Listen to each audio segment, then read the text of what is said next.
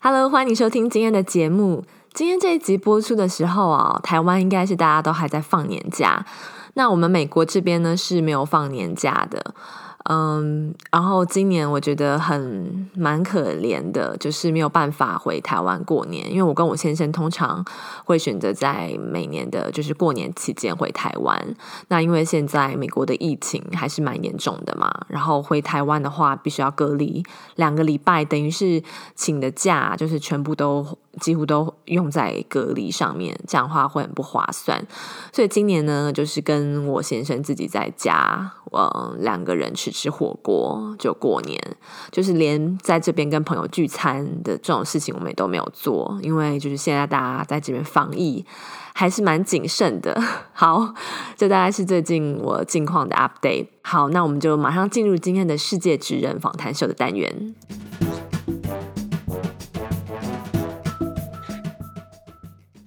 今天节目很特别哦，邀请到一位我的朋友陈小麦，他是 Pop Up Asia 亚洲首创展的创办人。我觉得哦，他在做的事情和他们整个团队在做的事情非常的有趣，也很有意义哦。你有听说过吗？就是说他们这样子一个组织，是他们积极的为这个首作创作者提供发展的舞台，把来自台湾和亚洲许多国家的首创品牌集结在一起，然后帮助啊这些首创者能够嗯、呃、打造自己的品牌啊，连接到。到国际的买家，扩展海外市场，被更多的人看见。今天啊，我就把我的朋友小麦呃邀到节目现场来跟大家谈谈，他为什么会创立 Pop Up Asia 这个背后的故事和他个人的人生经历，以及他们正在创造的影响力。小麦先跟大家打声招呼吧。Hello，尼克，大家好，我是小麦。那今天很开心，就是可以在这节目的现场 跟大家分享，就是 Up Asia 亚洲首创展。那我个人呃，其实是在二零一六年的时候成立了 Up Asia 亚洲首创展，然后到距今就是到去年二零二零年，已经是举办了就是五届这样子。嗯。那我会开始做这件事情，其实也是因为。呃，我自己本身其实，在二零零八年的时候，应该说我是二零零五年，其实就已经开始在呃朋友的活动现场，然后跟朋友一起举办像创意时期这样的一个内容。那我自己身在其中的时候，一直觉得说，嗯、哇，这些人好酷哦！可能因为我自己也是念就是艺术大学的关系，所以我们会在那样的活动场域里面，比如说。呃，卖自己画的明信片啊，哦，然后播放自己拍摄的影片啊、嗯、电影等等，就是是一个鼓励创作的场域，在当时的那个时空底下，对我自己来说，其实我一直觉得去展现自己这件事情是很很正常，呃，应该说是很普遍的，然后也是想很向往的，然后也是觉得，哎，做自己喜欢的事情真的很棒，哎，啊，因为你在做的这个当下跟。这个感受是觉得很开心、很快乐的，所以后来我自己二零零八年的时候就正式成立了公司，然后就是当时我们的我们其实做的是，我们就啊、呃、开始就签约一些创作者，那希望协助这些创作者做商业的发展。那在这样子的经营跟累积底下，我们后来在一六年的时候就正式的呃开展了这个亚洲首创展。然后让各个就是具有想要发展呃个人事业跟公司品牌的这些呃朋友们，还有这些品牌们，可以在一个正式的像是国际展览会的这样的舞台去展现他们自己，去跟买家合作，跟企业合作这样。嗯嗯，哎，那听起来你算是台湾呃创意市集的第一批先锋喽？哎呃，可以这样讲，就是出出道的比较早这样子。我常常开玩笑讲说，哎，大家每次叫我麦姐麦姐这样子，我就是说，哎，因为我出道的比较早，嗯、就是算是台湾正在在那个时间点，零五到零八年，其实就是在。呃，我觉得那个时期是鼓励个人品牌，应该说个人创作的一个算是、嗯、呃，就像刚刚尼克提到的，就是算是一开始的一个趋势这样子。对，那个时候真的很精彩、欸，就是等于全台各地哦都在办创意市集，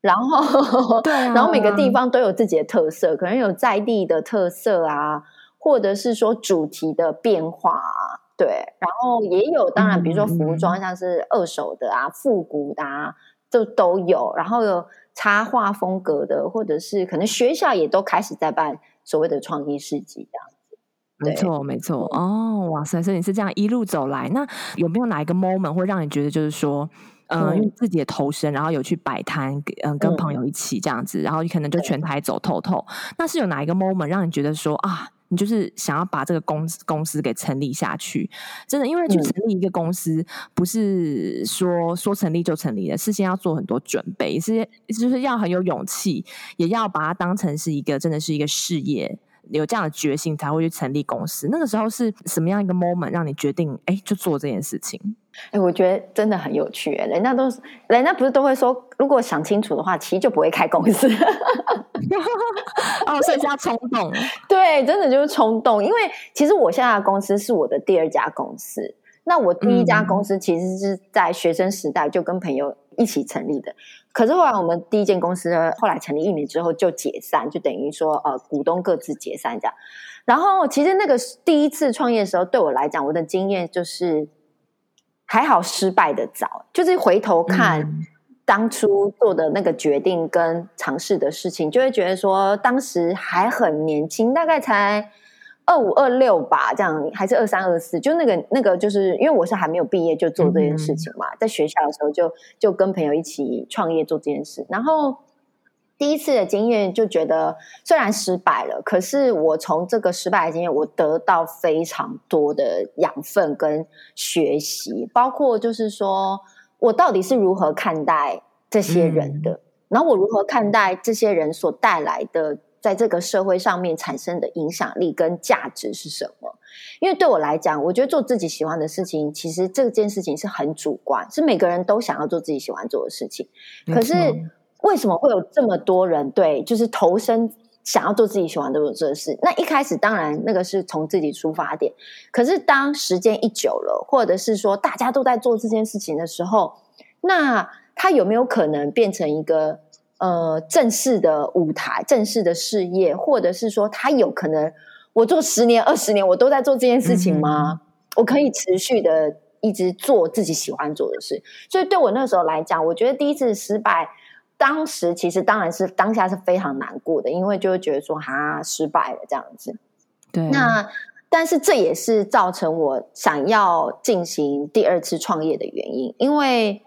那个时候我其实人生有两条路，因为我就毕业了嘛，就等于说我我毕业后一年我就在跟朋友开了这一家公司，然后虽然失败，然后结束之后，嗯、那对我来讲，我那时候其实也还是算是。社会的新鲜人嘛，对吧？就错对对对，就是大概二五二十五岁的时候，那我就想说，嗯、那其实我那时候就是有去投履历，就是投一些在社会上我想要做的工作，这样子，比如说去杂志社啊，或者是去活动公司、公关公司等等这样，或者甚至电视台这样，对。对啊，那后来怎么会决定要走上一条那么嗯不一样的道路，也是一个比较未知，对于未来的方向比较不明确的一个道路，这个要很有勇气耶。我觉得我当时其实蛮大的抉择，就是因为我心里面觉得我人生不想要有遗憾。为什么那么年轻你就会有这种想法啊？哎，我觉得真的可能是因为有一个小故事啦，就是因为我在上大学之前，其实我应该是说，其实那不是一件什么大事，嗯、但当时对我来讲是一个大事，就是我得了气胸。很很妙哦，气胸通常是外力撞击造成气胸这件事情，但是我是自己自发性气胸，然后我就住了医院一个月，嗯、就是一个很很奇妙的呃一个一个情形这样子。对，那但是我觉得在这件事情上面来讲，对我的产生的人生的蛮大的影响是在于是说，我觉得哦，原来其实生命是无常的，蛮脆弱的，对对对，是无常的，是蛮脆弱的。那你要怎么样去掌握你的人生？其实是每一刻的当下就是永恒嘛，哇对啊。所以我觉得，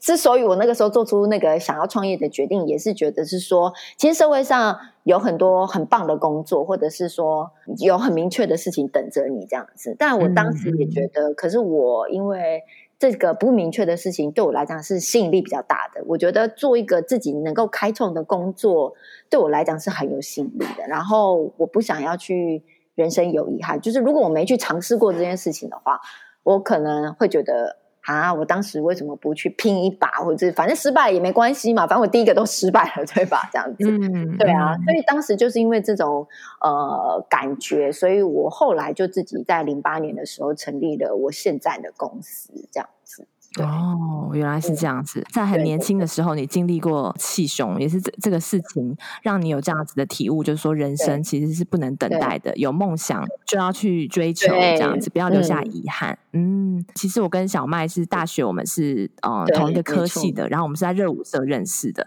那时候我就觉得小麦是一个很特别的人，因为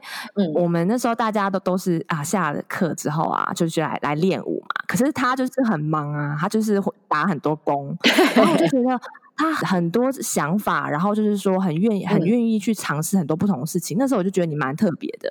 然后后来看你这样一路走来，自己创业，而且又是这种人文创意产业，把大家集结在一起，这个过程我相信一定也是有遇到很多的困难跟挫折，对不对？就因为你很早的时候，就是二零零五到二零零八，在第一波台湾开始有这个创意市集的时候，你就投身在这个里面。那时候啊，可能家里人根本就搞不清楚什么是创意市集，以为就是跟摆路边摊是一样的事情，但其实不是嘛。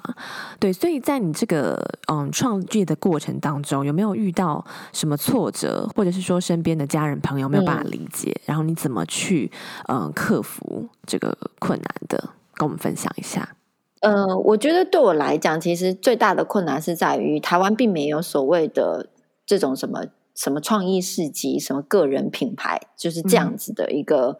嗯、呃所谓很明确的工作。因为就像我刚刚讲，我们其实是零五年开始，然后零八年比较呃有我开了公司，然后所以其实我觉得我后来的几年当中，我一直要去跟人家解释到底什么是创意市集，为什么创意市集可以赚钱，为什么创意市集有可能可以成为一个、嗯、也许是 business model 这样子。对，所以我觉得后面的几年其实都比较是在。呃，探索到底这件事情怎么样能够有所谓的商业模式，嗯、然后并且让人家去相信你说可以跟你合作。哦，那这个可以跟你合作很多面向啊，包括你怎么样让这些参加创意市集的人，他们也可以持续的存活下去，不是只是来参加活动然后卖东西就结束了。对，那对于那些企业者来讲，他会。可以理解说，哎，你带来的除了人潮之外，其实还有更多背后的呃可以合作的面向，这样对。所以我觉得创业其实，在头几年的时候蛮困难的，其实就是在去探索到底真正的商业模式是什么。嗯、然后我还记得哦，就是。因为我零八年就是开了公司嘛，那那时候就等于我我一个人嘛，这样。然后呢，当时我的男朋友就是我现在的先生，嗯、他那时候就想说，哎，这个小女生说什么要开公司，那边说大话这样子，然后他就觉得说啊，应该。很快就会倒了啦，这样子，你知道吗？对，就是也没有也没有看好我这样。然后，但是他那时候就是基于是男朋友嘛，就是还是很支持我，对。然后甚至还帮我找办公室啊，然后协助我呃怎么样成立公司啊。哎，我那时候那些什么都不懂哎，也不会哎，你知道吗？然后办公室也是，就是他帮我去找，就是他的朋友也是在创业的，然后可能去租他们一个小一个房间这样子，对。那所以其实真的就是很，我觉得真的很乱来。我现在想起来，我都觉得说天哪，真的是没完全没有在想清楚这样。对，可是为什么我我可以去做这个尝试？那但是我觉得我自己当然也有一些准备，嗯、比如说呃，创业的基金是我自己在大学，就是你看你刚刚有讲嘛，我我其实大学打了很多工。对，那打这个工的原因是第一个，我想要借此去探索这个社会、这个世界，就是到底有什么工作可以做的。就我希望就是在毕了业之后，我就可以找到我想要的工作。所以其实我在大学就是真的是，嗯呃，应该说就是我花了很多时间去探索到底这个社会上有什么职业这样子。对，然后我去探索了我喜欢的，跟我可能想象中期待的，它可能是怎么样的这样。对，然后在。我我觉得成立公司之后，这个中间的过程其实也是在探索，到底我自己想要的是什么。嗯哼。所以在公司成立两年，发现，哎，这两年公司怎么还在啊？没有倒哎，就刚好跟各接了一年接了一个 case 这样子。嗯，对。然后那个 case 刚好就养活我自己的薪水，然后跟付了房租啊那些东西这样子，对，嗯嗯。然后后来我先生就觉得说：“天哪，这两年这这小女生怎么公司还没有倒，怎么还存在呀？”这样子，所以后来他第三年就加入了我的，就加入了公司，对。哦。然后那个时间点，我们公司才算真正，呃，不一样这样子，对，就应该是二零一一年吧，嗯、就是开始比较。有一个明确的方向，说：“哎，那 我们怎么样去发展所谓的商业模式？这样子，嗯、对。然后还有，我们到底要做什么？因为这件事情是因因我而起嘛。那对我来讲，我心里面就是有一种我想要做这件事情，然后我知道我要去哪边，嗯、可是这中间的路我不知道要怎么到达。嗯，嗯对。那我的先生他的角色就比较是。”他知道哦，可能我们先搭船，然后再坐公车，然后再转计程车之类。就是他知道怎么慢慢的去往那个呃，就是对对，满目标前进这样。但我就是比较知道，是说我就是要去那个地方。对，但是我中间怎么样去，嗯、我我不 care，或者我不管，或者是、哦、对，所以我觉得在公司的组成来讲，其实我们两个是蛮互补的角色。就是我是比较属于，嗯、对对对，我就是比较属于往前冲，对对对，往前冲，往前冲。那他就会比较是规划行程的那一种这样子。对，那公司的营运模式跟遇到的困难上面，我觉得他等于说每一个，我们大概两年就有一个转折。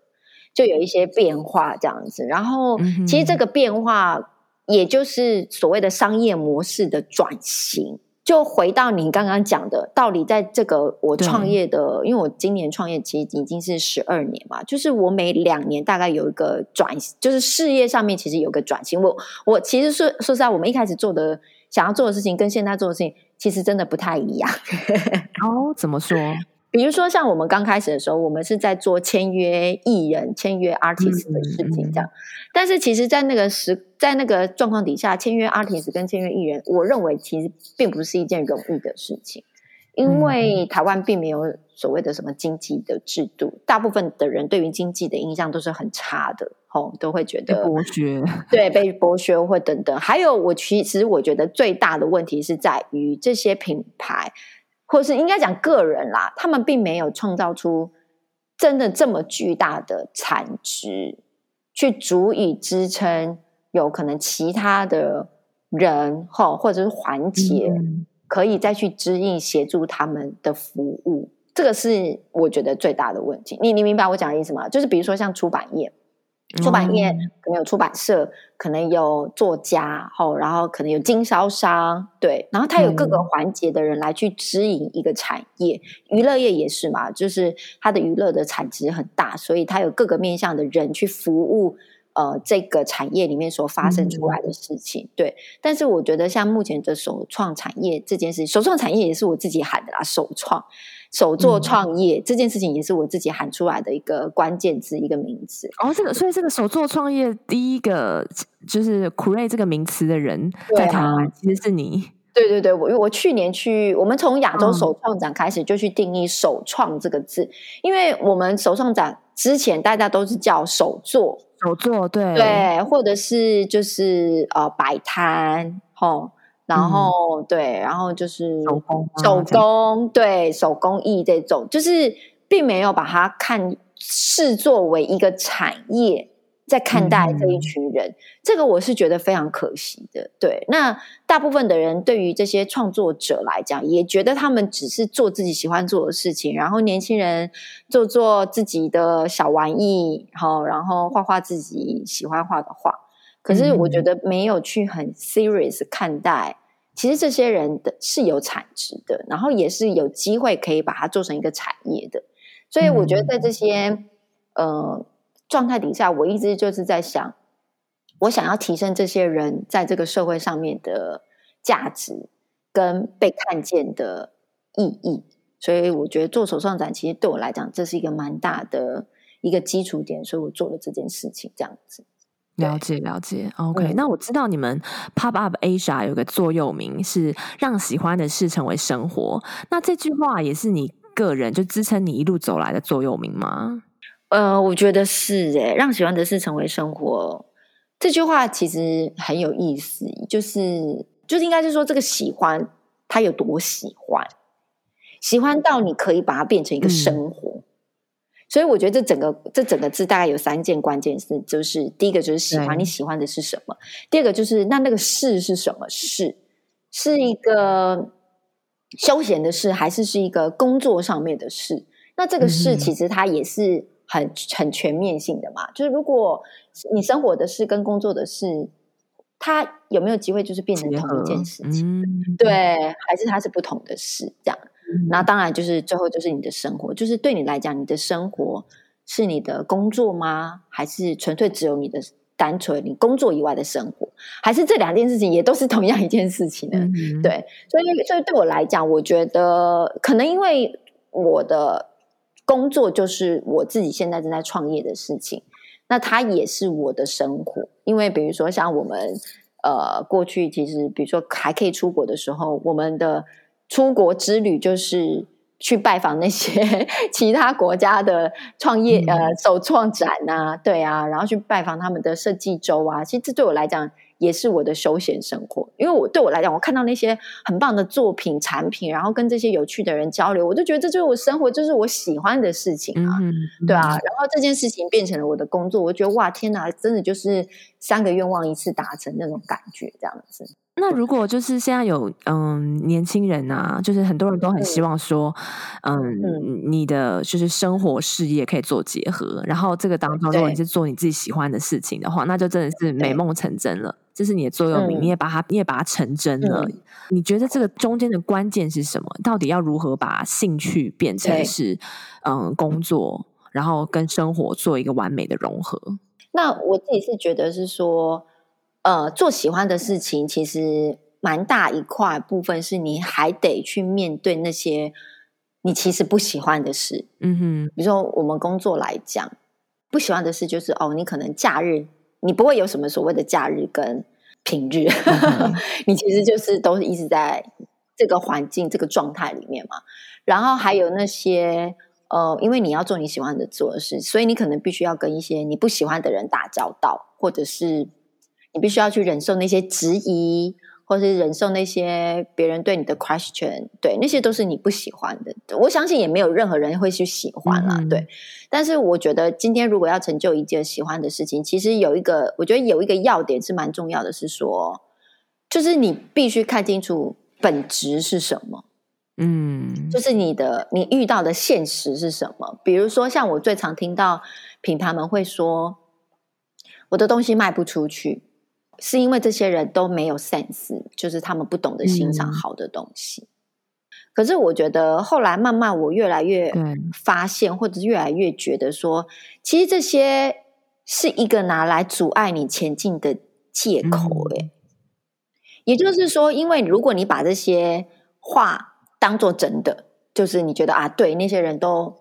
没有我的美感，或者啊，这些人根本都不是真的喜欢的话，他就会成真，对，他就会成真啊，那真的就是变成这样子啊。可是那如果你你你来看现实面，现实面就是说，那有没有可能这些人不是你的 TA 呢？所以你卖错地方了，或是你你本来应该把你的东西放在百货公司，它的定价就是上可以从千块起跳，可是你拿到了菜市场去卖。对吧？菜市场大家本来就是十块二十块在买东西的地方，嗯、那你去错了地方，嗯、当然你遇到的 TA 就不一样啊，你懂吗？就是说，大家会把那个心情或把那个投射到嗯全部的管道或全部的 channel，、嗯、但是实际上你把你那是因为你把你的东西卖错地方了，他去了不该去的地方，所以你会觉得那些人都没有在欣赏你的产品。嗯嗯，听起来我觉得你你做的工作很有趣，你感觉也是像是呃手作者或者手作创业者他们的这个 coaching，在提供他们一个 coaching consultant 的一个平台。我我觉得最近这几年，我们越来越往这个方向。对我们来自己来讲，我觉得我们也是在这个过程中。也就是说，我自己过去也是在想说，为什么台湾？为什么台湾做了十？我们其实台湾非常早就开始做所谓的创意市集这样子的活动。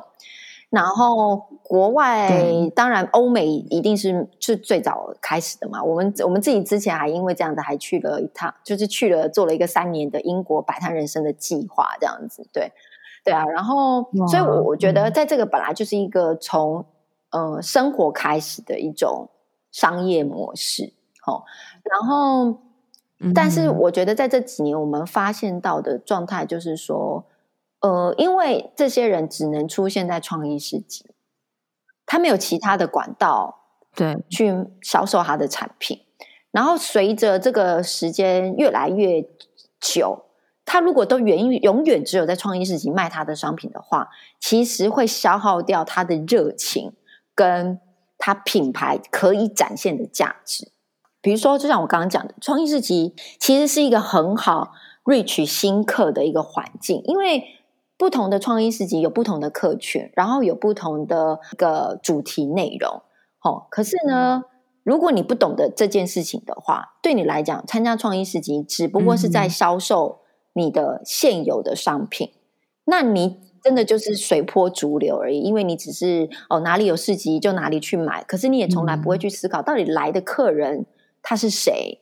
那他真的有接触到你想要传递的感情，或者是商品的价值吗？嗯、还是你只是在这个地方卖你的东西呢？那你这个在这边卖东西跟其他所谓的夜市啊，或者是其他的场合卖东西的人，嗯、你自己所在意的那价值点，到底有没有机会被传递出去呢？这个我觉得对于品牌端来讲是很重要的事情。所以后来慢慢的，其实你可以看得到，比如说在台湾的情况，其实也后来有很多很棒的市集主出现，比如说。嗯他们会去强调哦，我这个市集其实是我都会特别挑选这些品牌，哦，或者是说我的场地我都会精心的布置。那包括在网络上的宣传，他们也都很用心。所以其实就会开始，你就会对于这些场域者来讲，你就会发现说，哎，有些人是真的是会想要把事情做得好一点。那对于品牌端来讲，当然我觉得。就必须要去慎选，说你所参加的市集活动是不是能够有效的帮助你在面对你的客人的那个状态，我觉得是很重要的。那除了市集之外，其实现在网络上也有很多很棒的呃电商平台，去协助品牌去销售他们的产品。嗯、那你就会看啊，比如说在哪些平台上面是很适合你的商品，比如说像英国对不对？还是美国有个 AC，就是可以去买那些创意者的商品。然后再来是实体通路，嗯、哦，现在台湾也有很多的实体通路、选品店，嗯、甚至是文具店哦。台湾最棒的就是很多的很棒的文具店。我们自己办亚洲手创展，后来、嗯、其实二零一六年我们办了之后，其实也有很呃，应该是说陆续其实也开始有像这样子比较风格型的展览会。那我觉得这就是很好的事情，因为整个产业你就会发现。诶，大家都觉得自己可以开始做一些相对应的，对于这个生态系来的有价值的商业模式。对，那就可以有机会让这个饼变更大，然后大家有更多的人愿意投入，然后有厂商觉得，哎，这个有利润，好，有有商业模式，那就有机会可以让更多的供应商、制造商，甚至是。企业都愿意投注资源到这个里面来，那我觉得这个就是很好的一个呃产业发展的状况，这样子。了解。对，你刚刚有提到，就是说，好像对于想要投身手作创业领域的朋友，给他们一些建议，嗯、呃，要去慎选自己要展出的这个参加的展览，还有销售的这个通路。那除了这方面啊，如果现在正在收听节目的听众朋友是想要投身这一块，嗯，你还有什么其他的建议呢？还有建议就是要赶快尝试，就是你现在想都只是想而已，对，你可能会想东想西，或害怕这个，害怕那个，怕没资源啊，或者是怕自己会不会做的很丑啊，还是什么？我是觉得呢，都不要再想了，赶快就去参加一个你你想象中你想要参加的活动，嗯、哦，或是市集。然后，因为我刚刚为什么讲市集，我觉得是一个很棒的场域，因为台湾的市集说实在的，它它可能它时间短，哦，可能就是一个礼拜六或一个礼拜天。嗯然后再来一次说，它的门槛也很低，它的展位费了不起不参不超过一天一千块这样子，一千块都还算高的了，嗯、对，所以大部分可能五六百块就可以参加一天的一个活动。然后呢，呃，你就可以获得一张桌子，然后去销售你自己的产品。那我觉得这个东西就是非常低门槛啊，没有什么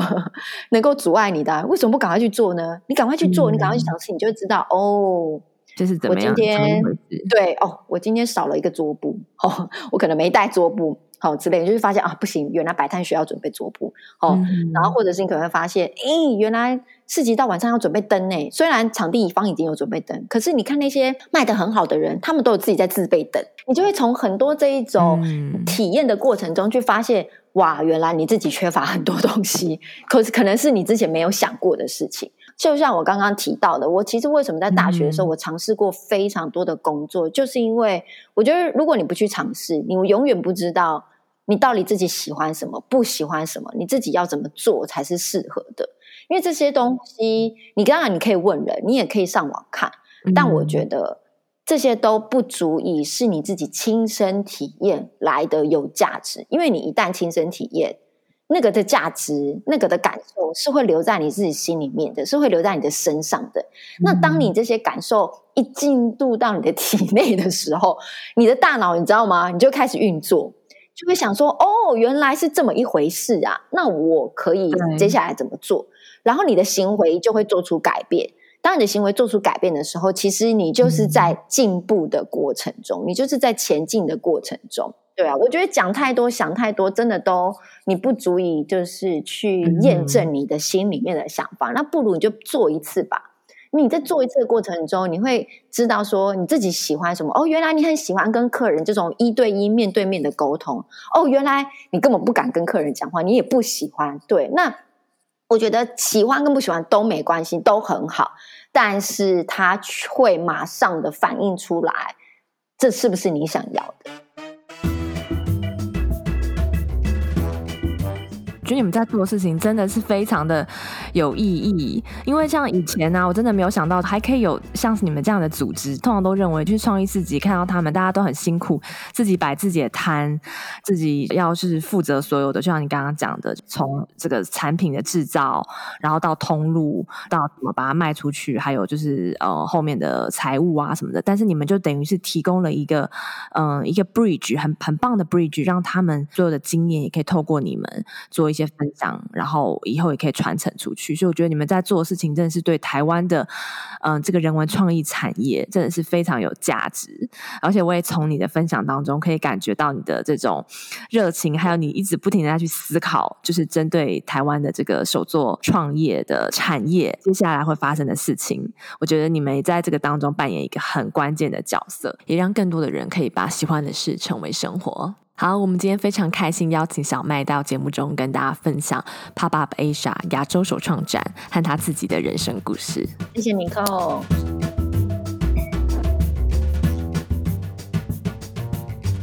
希望你会喜欢今天的节目。如果有任何想要跟我分享的，或者是说对来宾有任何问题的话，都欢迎你可以私讯到我的脸书或 Instagram 的账号矽谷 Bonjour S J B O N J O U R。也要麻烦你在 Apple Podcast 上面要帮我们留下五颗星跟你的留言。如果你愿意的话哦，可以在脸书或 Instagram 上面帮我们分享我们的节目哦，我也会非常非常感谢你。好，那就祝大家新年快乐，Happy New Year！我们下次见。